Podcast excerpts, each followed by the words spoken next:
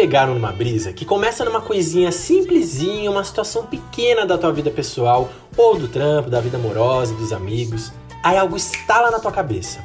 E como toda ação tem uma reação, você começa a matutar aquilo ali. E vai indo e indo num diálogo mental cheio de possibilidades, nenhuma delas real, porque tá na tua cabeça, até o ponto que aquilo vai te consumindo de uma maneira muito maluca, a ponto de você querer surtar e bater na pessoa que é alvo desse diálogo. Pois é, esse é o programa de hoje. Pensamentos destrutivos. Para falar sobre esse tema, trouxemos aqui uma psicóloga e um advogado para explicar para vocês o que rola nesse universo dos pensamentos destrutivos. Caroline Palombello deu seu salve para a galera do Fervedouro. Bom dia, bom dia, mais um dia aqui, galera, e hoje para falar de algo que eu adoro, tem tudo a ver com a psicologia. Bora lá. Tonhão, muito boa noite. Boa noite, meus queridos. Todo mundo, todo mundo tá, tá bem, tá pronto pro programa de hoje. E olha, Hoje aqui ninguém vai cometer nenhum crime, não. E o tema do programa é Meu maior inimigo sou eu mesmo. E aí eu já vou começar mandando a pergunta para vocês. Pensamentos destrutivos se resumem a achar que você não é capaz? Não, eu não acho, eu acho que não. Eu acho que pensamento destrutivo não é só pensar que você não é capaz, é pensar é, o que outras pessoas pensam de você, é, falsas percepções da realidade, que situações que não vão ocorrer vão ocorrer é, esse tipo de coisa que te causa uma, uma ansiedade, por exemplo, ah, ah, mas e se eu for, e se eu gaguejar na apresentação, e se eu errar na hora de ler o roteiro, e, e, e pular, esse tipo de coisa. Então acho que não se resume só pensar não ser capaz, mas outros fatores que podem influenciar. Você pode achar, eu sou uma pessoa muito capacitada, mas eu sou uma pessoa muito azarada, isso vai acontecer, e ficar pensando em pensando em mil cenários, e na hora que você vê, você já abriu um, um, uma árvore com um monte de raiz de, de, de todas. É, Quantos universos você viu? Vi 3 bilhões. Em quantos dá errado? Em todos. É... Acho que não se resume só a isso, não. É, eu queria começar falando sobre pensamentos, né? O que, que, que eles são, assim. Porque acho que desde que vocês se conhecem por gente, vocês sabem que vocês pensam. Então, eles são interpretações que a gente vai fazendo, né, ao longo do nosso desenvolvimento ali, do que a gente experimenta, do que a gente ouve, do que a gente vê. Então, pode ser muito palavras, pode ser imagens, pode ser sons. E a gente vai modelando eles de acordo com a nossa percepção. Né? Aquilo que o Antonieta falou da realidade depende muito, porque vai ser a sua realidade que vai estar sendo internalizada aí. E eles são hábitos. Então depende do jeito que você aprendeu a pensar, o jeito que você pensa, o jeito que você fala com você mesmo, esse vai ser o jeito que vai ser mais fácil para você continuar pensando. Vocês já pararam para pensar como vocês pensam? É tipo aquele exercício de matemática que depois que você resolve, tem lá, agora veja se o colega fez da mesma forma, sei lá. Ou o professor mostra um desenvolvimento totalmente diferente, você fala, nossa, como é que ele pensou nisso? Né? Então são realmente essas arvorezinhas que a gente vai construindo ali. E será que o nosso maior inimigo é a gente mesmo ou de fato as coisas podem estar ruins para o nosso lado? Como é que a gente faz essa distinção? Porque às vezes a coisa está ruim mesmo. Sim, mas aí a questão é o que a gente vai fazer com isso.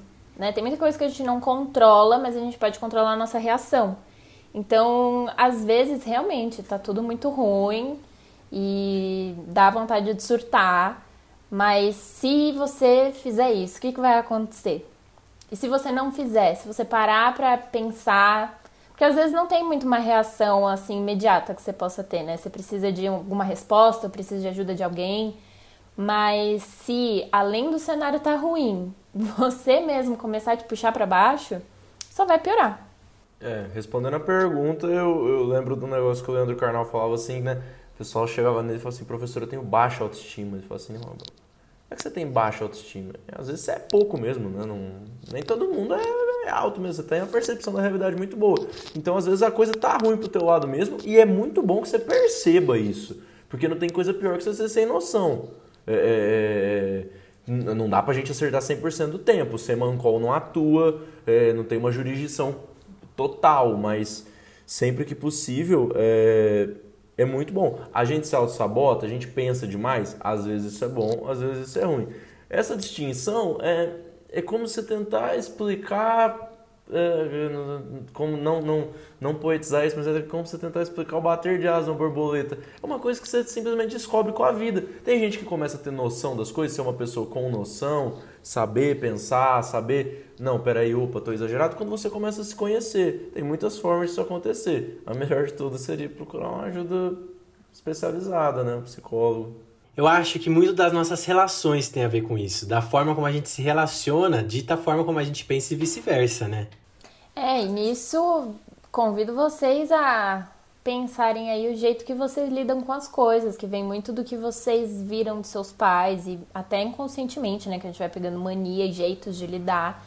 E essas interações sociais, seja com pais, seja com amigos, seja com parceiros, seja no trabalho, é, tem um papel muito grande na remodelação do nosso cérebro, porque nosso cérebro é muito plástico. Então a gente chama da. A, a gente fala da neuroplasticidade, que é quando as experiências vão se repetindo e a partir disso a gente vai esculpindo a forma, o tamanho e até o número de neurônios e das ligações sinápticas entre eles.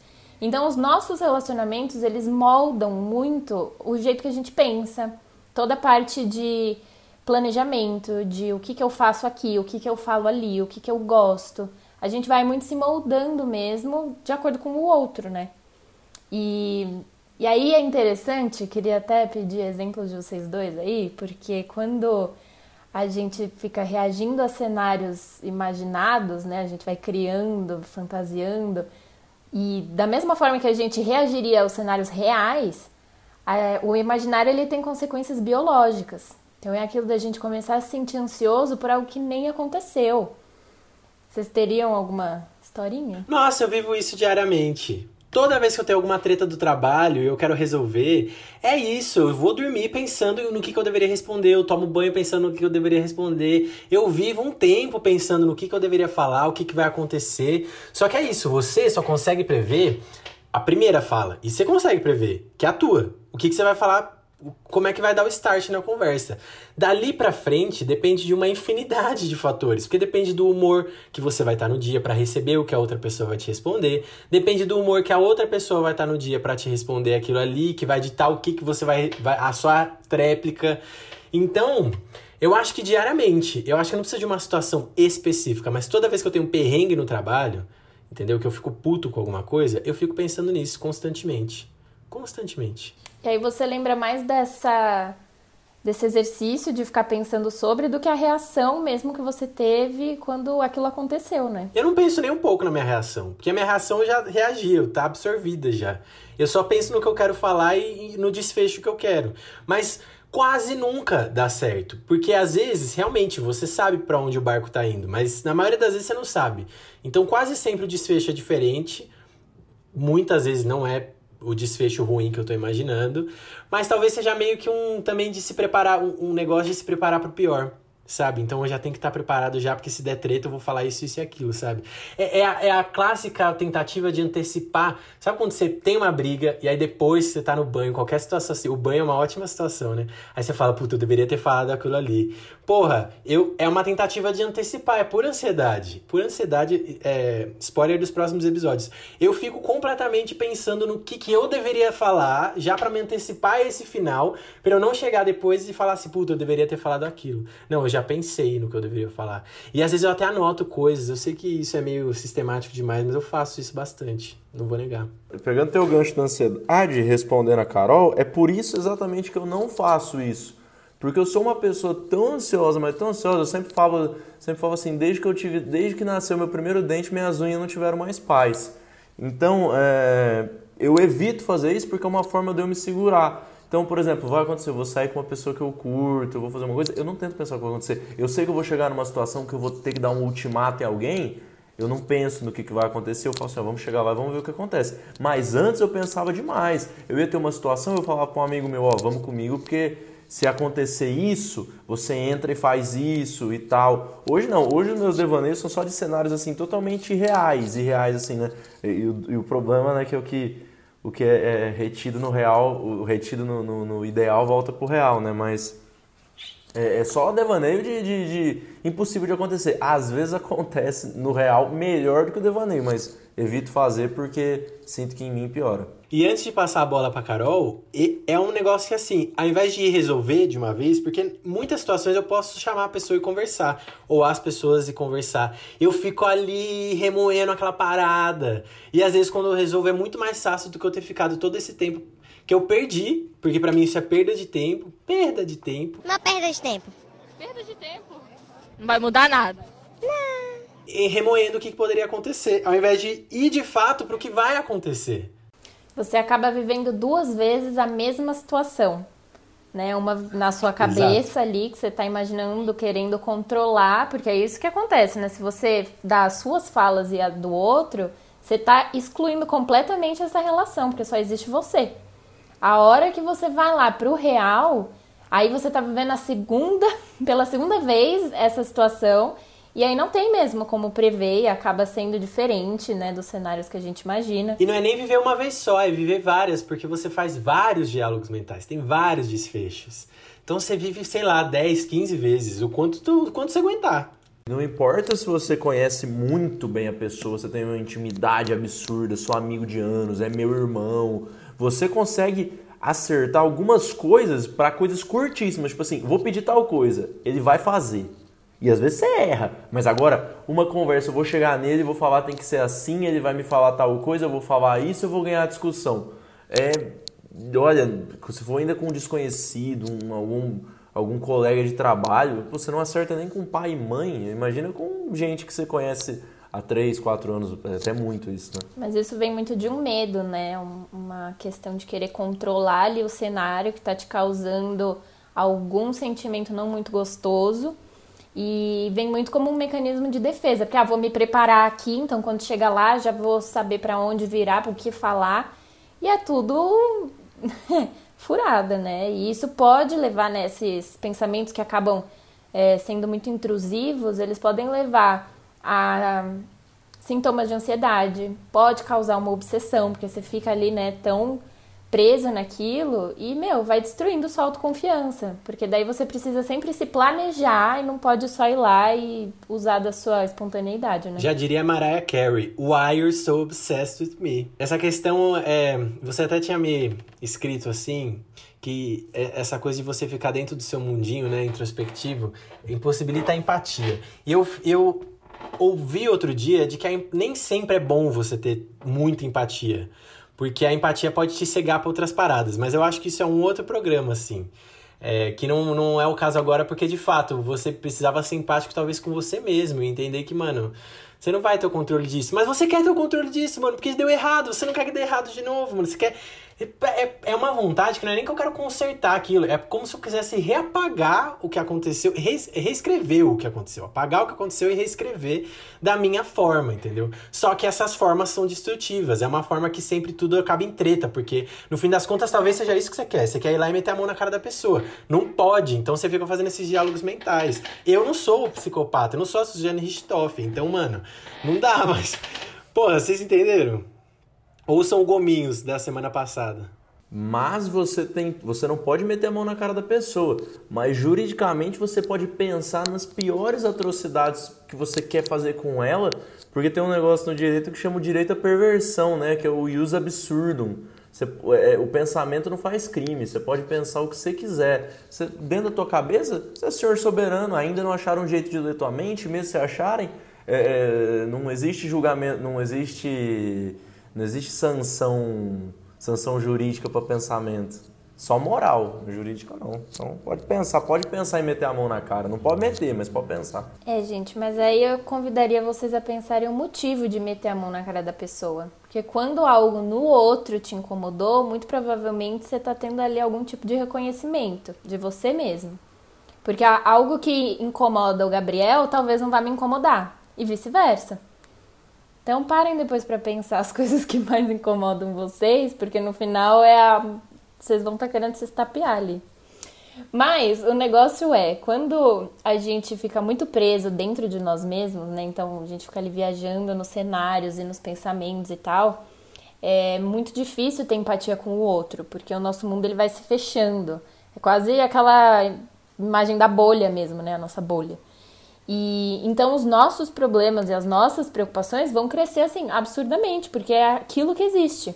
Quando a gente se abre e então tem mais conexões, olha mais para o outro, os nossos problemas é quase como se eles fossem para a periferia assim da nossa mente. Então eles ficam menores, ficam mais de longe e a gente consegue se conectar com o outro muito mais. Né, aquilo de dividir ou até aquela sensação pós-terapia que você descarregou tudo. Gente, quando eu falei para vocês que eu ia trazer uma psicóloga, um advogado para comentar, eu falei sério, entendeu? Vocês viram aqui que tem comentários da psique, comentários do mundo jurídico. Eu amei isso aqui. Mas indo direto ao ponto, é o seguinte: dá para pensar em alguma coisa no lugar desses pensamentos destrutivos ou, tipo, por exemplo, tem gente que ouve podcast no lugar. Ah, porque aí eu, pelo menos são outras vozes na minha cabeça e ocupo esses pensamentos. Ou isso é só um, um, só uma coisa paliativa, isso não vai resolver. Vai resolver o quê? O que, que você quer resolver? Porque se Eu quero resolver pens... que eu quero parar de pensar. Então, pra você parar de pensar, sinto muito, não dá. No máximo numa meditação ali, se você conseguir alcançar essa, esse estado. Mas se são coisas que estão te preocupando, você só vai resolver aquilo resolvendo as coisas que estão te preocupando. Então, o que eu diria é: puxa para o racional. Então, quando você tá com aquele mega problema, principalmente esses que depois que resolve você fala, nossa, nem era tudo aquilo. Se você talvez tivesse puxado mais pro racional ali, desce, desce o balãozinho, sabe? E parasse para pensar o que que dá para ser feito, com quem que dá para falar, o que que tem que ser falado. Aí você já resolve, dá aquela sensação de alívio, você não precisa ficar viajando super lá na frente. Agora, é resolver o problema que tá nos pensamentos e não os pensamentos, porque isso aí você vai ficar pensando, né? É, eu, eu, acho, eu vejo uma saída, hum, hum, assim, eu sou um sujeito simples com problemas simples. Então, os meus grandes problemas de pensamento na minha vida são desentendimentos com pessoas que, assim, né, tem dois tipos de pessoa no mundo. Quem concorda comigo e gosta de mim e equivocados, né? Então, problemas com equivocados e amorosos. Então, como que eu resolvi meus problemas simples? Como? Eu lembro que eu, que eu tive um, uma paixão que, não, que deu, deu em água. E toda vez que eu tava triste, pensando nisso, falava, eu, eu olhava assim, né? Tô olhando agora para uma estante enorme que eu tenho aqui, cheia de livros que eu não li ainda. Eu parava e pensava assim, falava, rapaz, daqui a pouco eu vou morrer e eu não li esses livros ainda. Eu tenho que ler esses livros, não posso ficar pensando nela não. E aí, dá de ler os livros. Ah, resolvi meu problema? Sei se eu resolvi. Eu sei que na hora que foi para curar, curou e os livros me enganaram por um tempo. Poderia estar usando droga. Poderia. Mas tava lendo o livro. Pelo menos fiz alguma coisa produtiva. Então acho que ativar um racional na tua cabeça é: pô, eu posso fazer alguma coisa sobre isso? Não, não posso. Eu pensar nisso vai melhorar? Não, não vai. Então, vou fazer alguma coisa produtiva. Ou não, não vai fazer nada produtivo, não. Deita no sofá, vai ver um desenho, que também pode ser produtivo. Faz o que você quiser, mas se preocupar com uma coisa que não dá para você resolver, você ficar na tua cabeça criando um problema que não existe e uma coisa que você não pode fazer, não é solução para nada. E se existe solução, vai e resolve. Eu acho que é isso.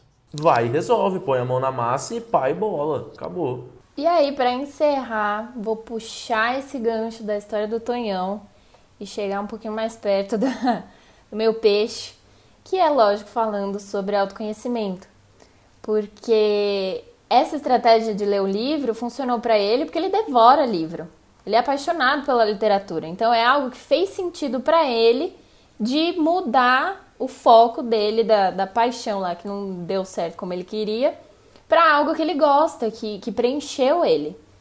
Então quando a gente sabe quais ferramentas que a gente pode usar para a gente ficar melhor, aí a gente consegue diminuir esses pensamentos destrutivos. Porque a gente tem coisas para pôr no lugar, mas que não são vazias, né? Que tem que fazer algum sentido ali, porque senão é igual você. Você podia pegar um livro e não conseguir ler uma linha porque sua cabeça estava lá viajando, né? Porque não faria sentido. Então, galera, autoconhecimento é a chave para praticamente tudo. Se você se conhece, você consegue se controlar na medida do possível e saber como agir ali em sociedade, porque né, precisamos. E qual é o start para esse autoconhecimento, então? Como é que eu faço? Ok, entendi e gostei. Como é que eu vou atrás disso? Olha, desde fazer coisas que você gosta, porque para isso você precisa saber quais são essas coisas que você gosta, né? Para para pensar assim, o que é teu hobby? que, que você tem feito que é pra você, que não é pro outro, não tem prazo. É, a terapia, obviamente, sempre ajuda, porque ali a gente vai estar tá cutucando pra você realmente não entrar nessa zona de conforto e ir continuando nessa autodescoberta. Dá também pra. Tem pessoas que são as loucas do planejamento, né? Então, colocar na rotina coisas que você sabe que vai te dar uma mudança de, de brisa ali, sabe? Umas coisas que são muito suas. E às vezes é passar mais tempo com você, às vezes é passar tempo com o outro. Também perceber as reações. Ah, fiquei bravo com aquilo. Tá. O que, que aquilo te fez ficar bravo? Ou igual você querendo socar as pessoas. Por que, que vem essa sensação? Então, descobrindo o que vem por trás das coisas que são muito óbvias, né? Que são as reações você também vai começar a mergulhar no autoconhecimento. Muito bem, então é isso, galera. O problema tá na mesa. E com a laranja no divã a gente se despede. Exatamente. Exatamente, nós ficamos por aqui, botamos o problema na mesa e demos armas para vocês resolverem. Carol, até a próxima quinzena. Até. Bagaço da Laranja dessa semana começando então com Antônio Cláudio Casarini Filho. O que, que você trouxe pra gente ler e ajudar no entendimento desse tema tão complexo que é a gente mesmo? Sempre procurando ler e assistir, né? É... No que for possível, porque nem todo mundo vai ter tempo de ler. Esse é enorme, é meu livro favorito. Para quem não, não conhece, quando nos primórdios do retorno do fervedouro lá no, é, na leitura Uma Passagem de Avião, que foi a minha entrevista, eu falo, é meu livro favorito que é o Conde de Monte Cristo, que fala como pensamentos obsessivos podem destruir a sua vida. Onde você tem uma pessoa que, sim, sofre uma injustiça das maiores, mas por um sentimento de não se conhecer, por um consumo mental, ela, ela condiciona a vida dela, ela estrutura a vida dela em busca de um pensamento puramente destrutivo de vingança. É, então eu acho muito interessante. As, as adaptações cinematográficas são diversas. Para mim, nenhuma é melhor do que a série francesa que eu nunca mais achei para assistir com alguns episódios com Gerard Depardieu fazendo o Edmond Dantê. Recomendo muitíssimo. E para não ficar só nos ocidentais, é, o autor é ocidental, mas a história é oriental. Siddhartha do Hermann Hesse, a história do nosso Siddhartha Gautama, o Buda, um príncipe que quando sai do palácio conhece os os maves da vida, se, se despe de tudo e vai, e vai em busca da elevação e vai em busca do nirvana. Eu acho que essa é a melhor jornada de autoconhecimento da história oriental ou ocidental, pelo menos de que a gente tem conhecimento. E um ganhador do, do, do prêmio Nobel precisa ser indicado sempre. Eu acho amo o é bagaço da laranja, mano. Que delícia de programa, galera! Eu espero que vocês estejam achando, sentindo esse tesão que eu tô sentindo, mano, porque acertamos, velho, finalmente. Tonhão, abraço. Beijo pra todos. E é isso, galera. Próxima quinzena tá aí, tem gominhos toda sexta, muita coisa nova vindo por aí. Beijo para vocês, dirijam com cuidado.